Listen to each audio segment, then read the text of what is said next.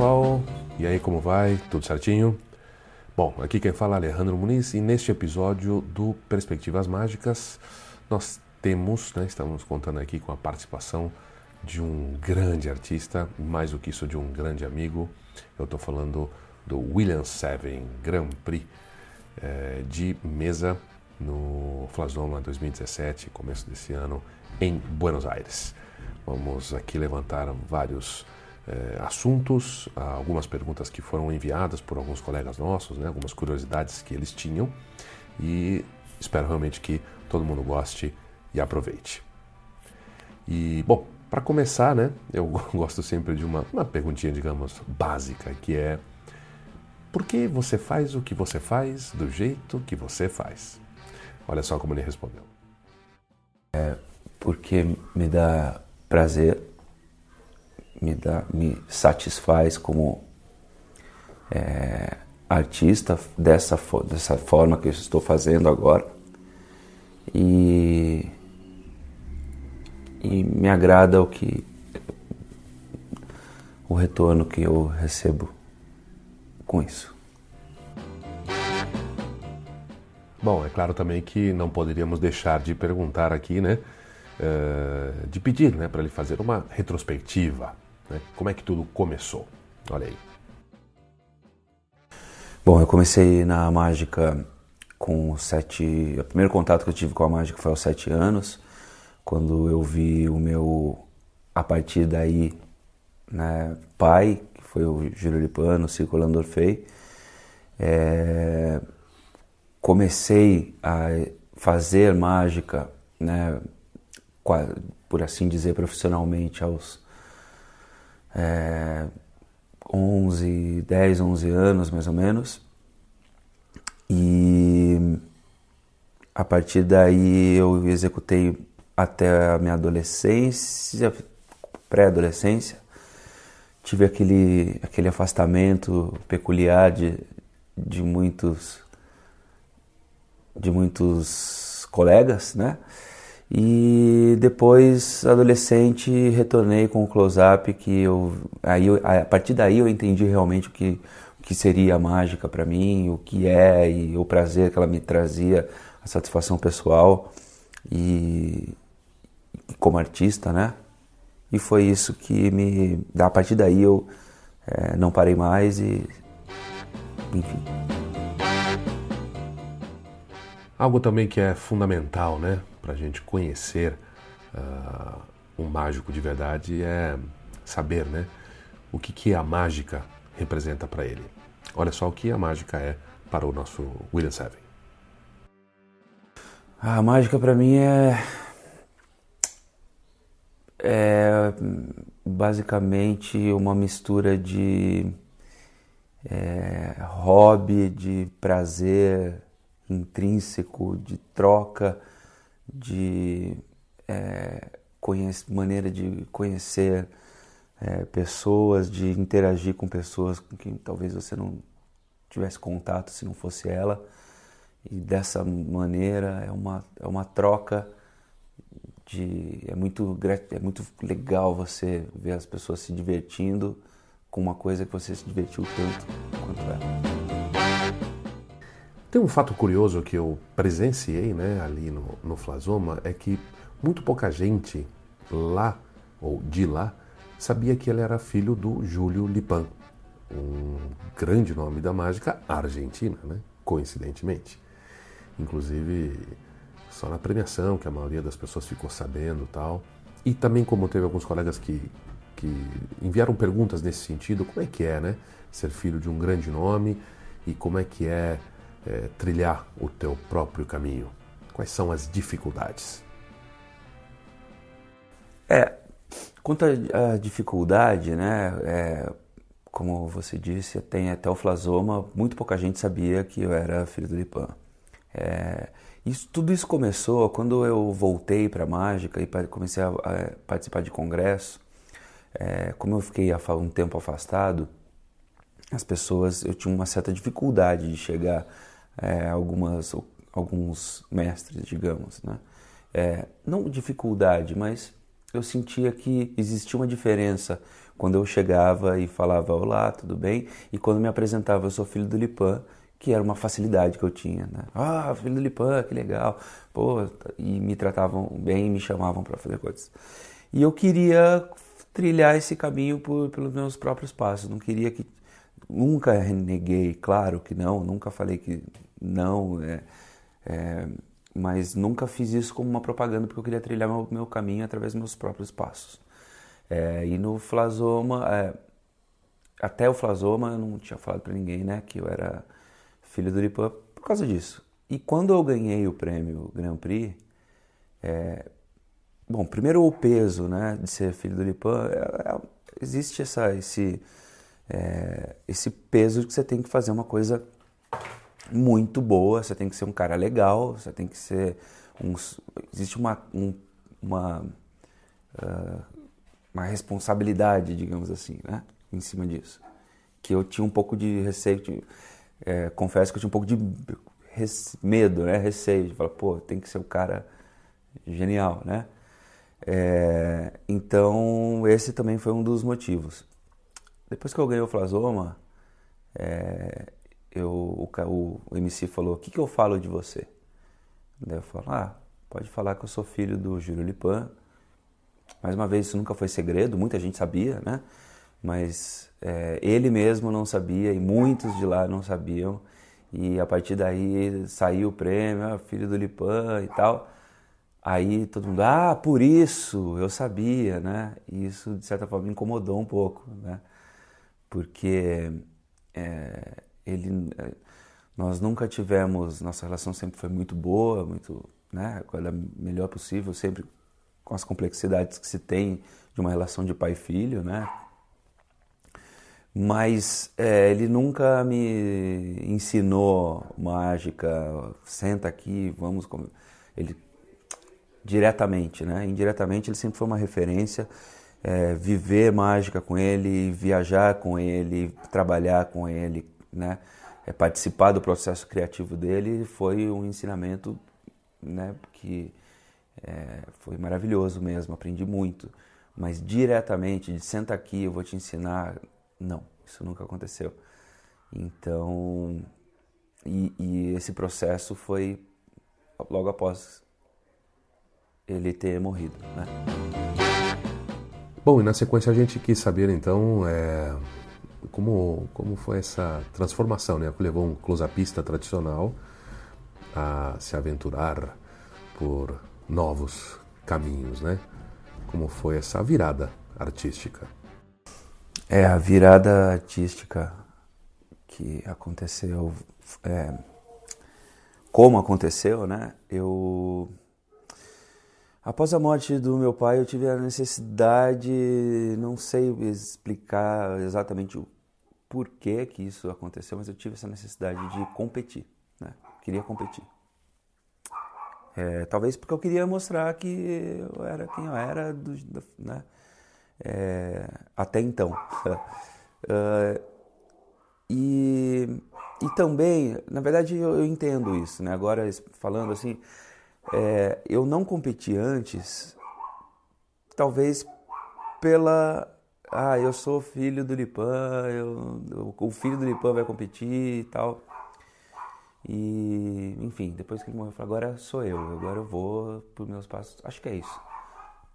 Comecei a. Eu competi no, no Magic in Rio, primeiramente, e foi um fracasso. Fracasso deu errado, né? É, competi na, no CAD e foi bom, mas ainda não era o meu caminho, que eu, esse novo caminho. Depois eu competi no Magic in Rio novamente, onde eu ganhei o terceiro lugar em close-up, que ali eu comecei a entender, a partir da, da, naquela época eu comecei a entender qual seria a minha o, o, a via que eu queria alcançar, né? É, qual, qual seria esse novo caminho? É, que é a, a mágica por um viés estético, cênico diferente, né? É, amo a mágica sem, pela mágica, é, mas eu queria traçar um novo caminho. A partir dali eu entendi que a minha busca seria diferente para mim, né? nada inovador, mas para mim diferente. E aí Encantos e Venturas? E aí Encantos e Venturas. Fiz meu espetáculo dirigido por uma pela diretora catarinense Julia Vaz é, e que contava conta essa história, toda essa história que eu contei do início da mágica, né? Uh, o contato que eu tive com meu mestre, que eu invento toda uma uma realidade, né, que foi perfeita e ele me ensinava e a gente diariamente construía e tal, é, uma relação de mestre e gafanhoto, né? E logo depois, assim no final eu desconstruo um pouco isso e falo como, né, foi realmente que parece que eu estou falando que não foi bom, foi ótimo, né? Mas foi complexo, como tudo.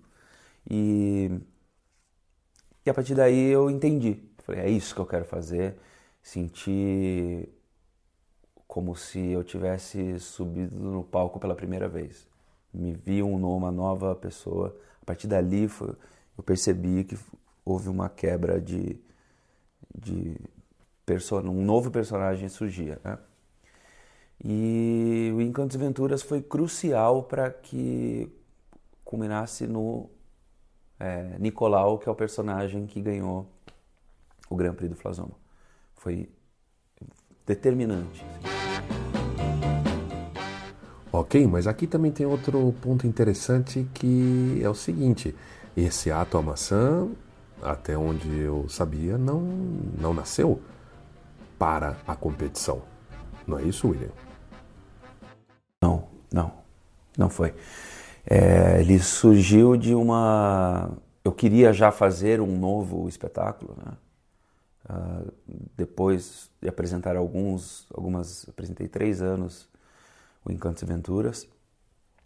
Eu queria fazer algo novo, mas o ato em si surgiu da, de uma conferência que eu dei para a MSC, onde eu queria colocar, dar uma ideia, dar uma, uma mostrar de maneiras práticas a importância de uma música, é, da trilha sonora e de efeitos sonoros em cima de um, de um ato. Né?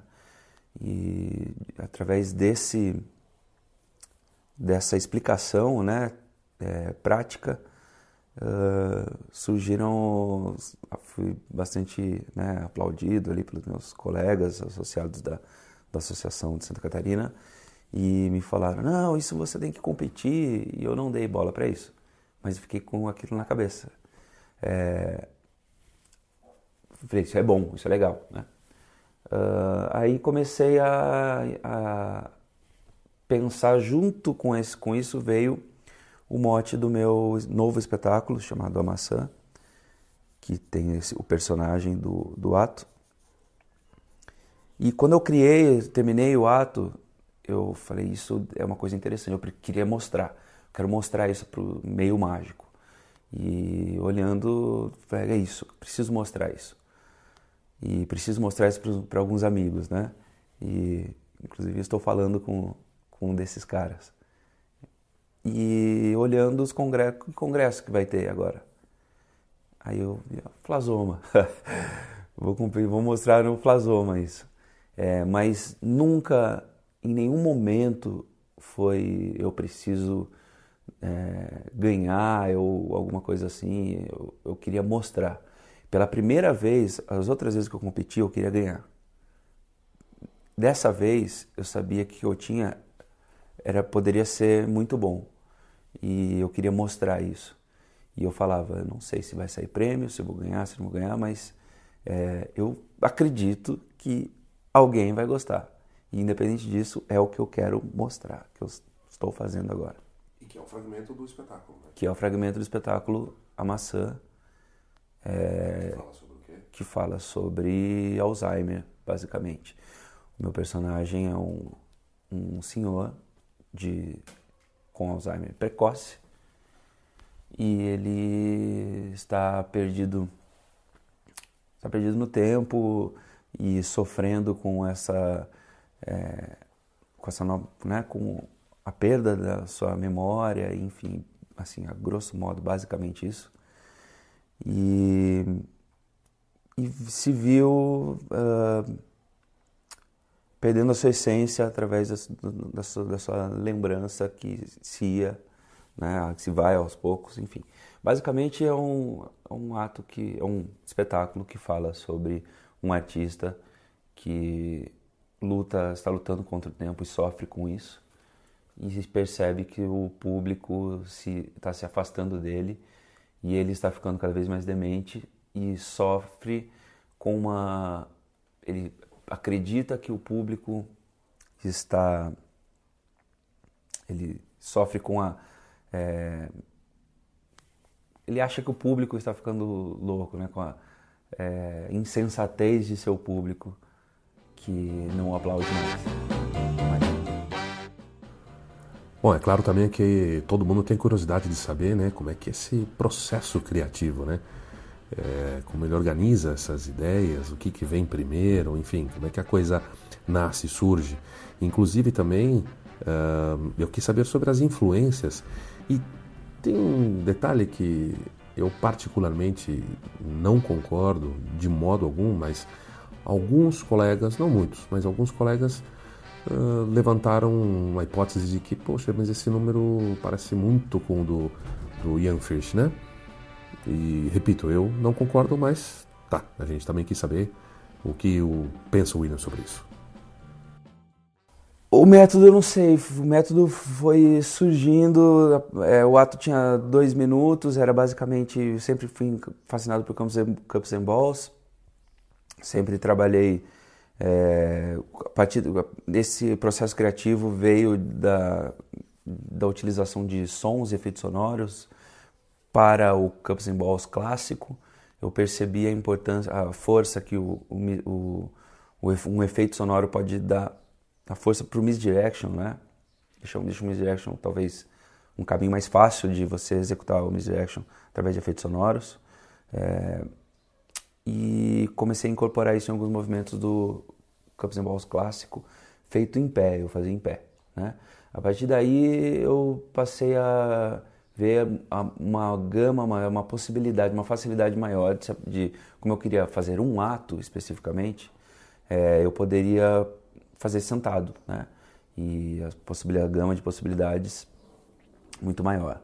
Eu estava estudando, bom, alguns movimentos ali, algumas ideias surgiram de noites e madrugadas, é, né, criando na solidão do meu quarto e depois com o meu grande amigo lá de Florianópolis, né, o Gustavo Leite, ficávamos é, passávamos algumas madrugadas, né? E, e, enfim, treinando e criando movimentos que seriam interessantes e a partir daí eu incorporava para a solidão pro meu, do meu quarto. Voltávamos e fazíamos e criávamos, enfim. É...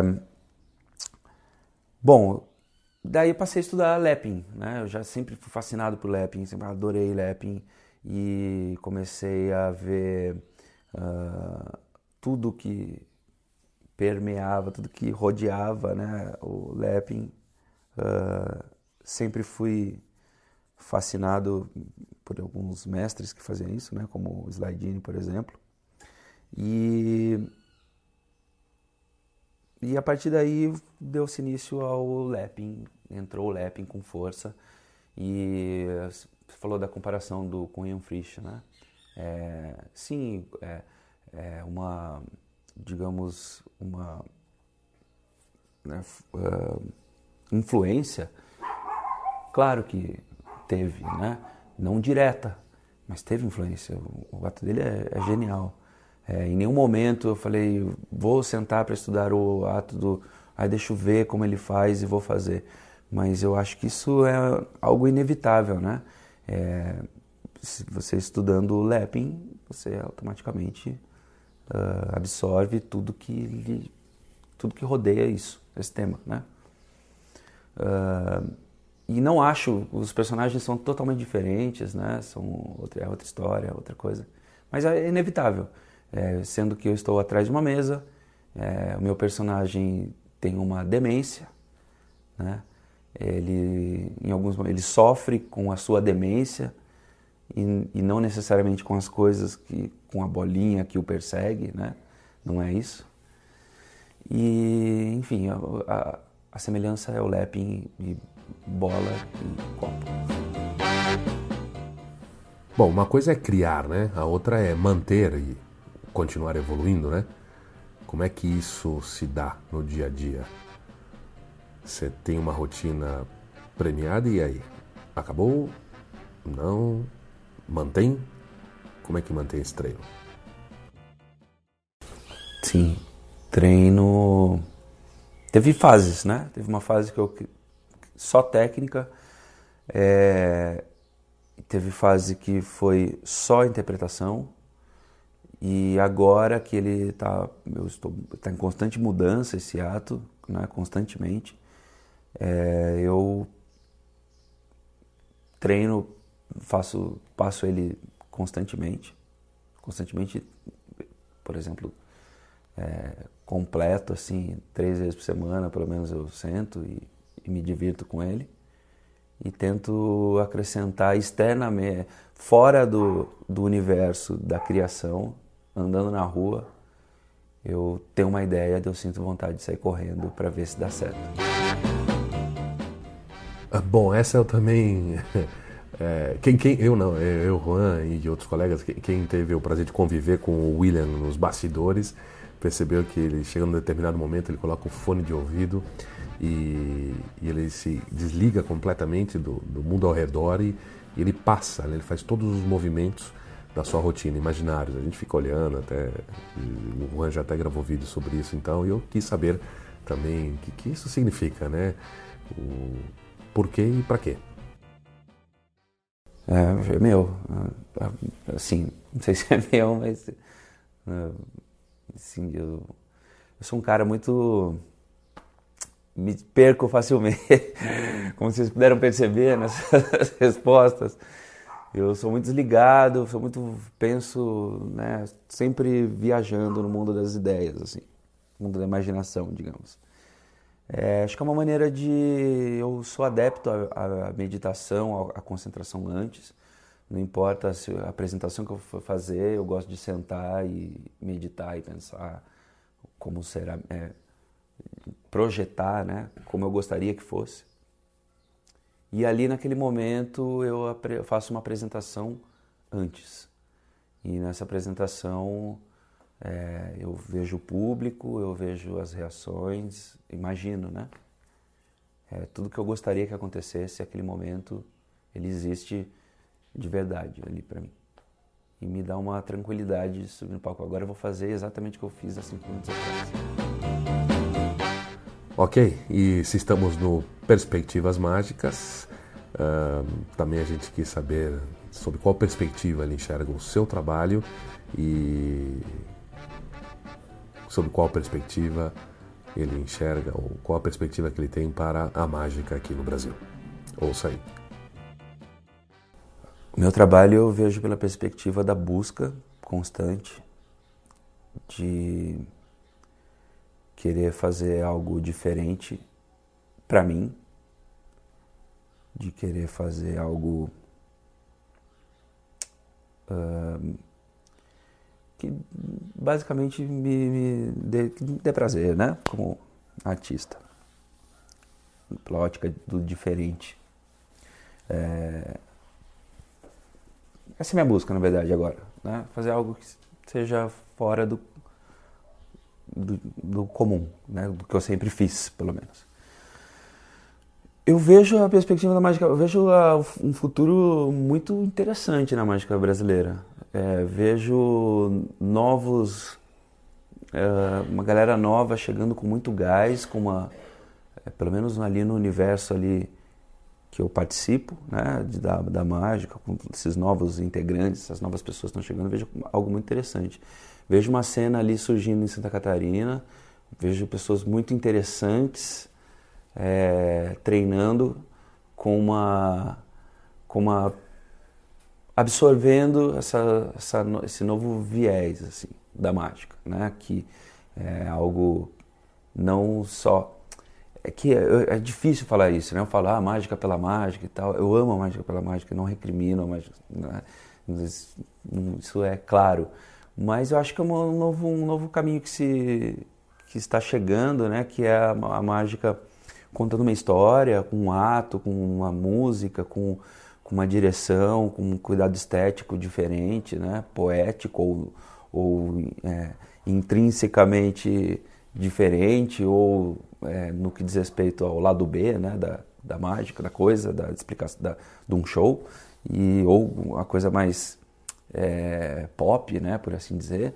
Mas existe esse cuidado e, e existe uma galera lá, pelo menos a gente vê que tem gente que está absorvendo estudo e e também o que permeia isso, interpretação e tudo isso. É. E vejo um futuro brilhante na brilhante, não sei se brilhante, não sei se brilhante, mas vejo um futuro de uma nova geração que está começando a enxergar a mágica diferente. Abrindo espaço então para o último recado. Manda aí, William. O que eu queria dizer é que aqui tem um, um cara que está em busca constante e espero muito que essa uma nova conversa num futuro é, próximo chegue e que eu seja completamente diferente artisticamente do que eu sou agora, não pela pela ah, ele mudou completamente de é, é outra pessoa, mas é outra pessoa com um ato novo, com uma nova, sabe, uma, enfim, que não seja diferente na essência, mas que seja diferente no, na artisticamente falando. Era isso, pessoal. É, certamente a gente poderia ficar conversando horas, teria aí, sei lá, bilhões de assuntos para falar com ele, trocar ideias, enfim. Mas é, o intuito aqui era talvez é, provocar uma aproximação maior, né, desse de quem de quem acompanha este podcast com este grande artista e que e que essas ideias que foram trocadas alimentem novas novas atitudes e novos pensamentos em todos nós. É, esperamos que tenha sido do teu agrado, que tenha sido de valia para todos. E é isso. Obrigado por acompanhar aqui Perspectivas Mágicas. Lembrando, curta, compartilhe. Vamos que vamos, até a próxima.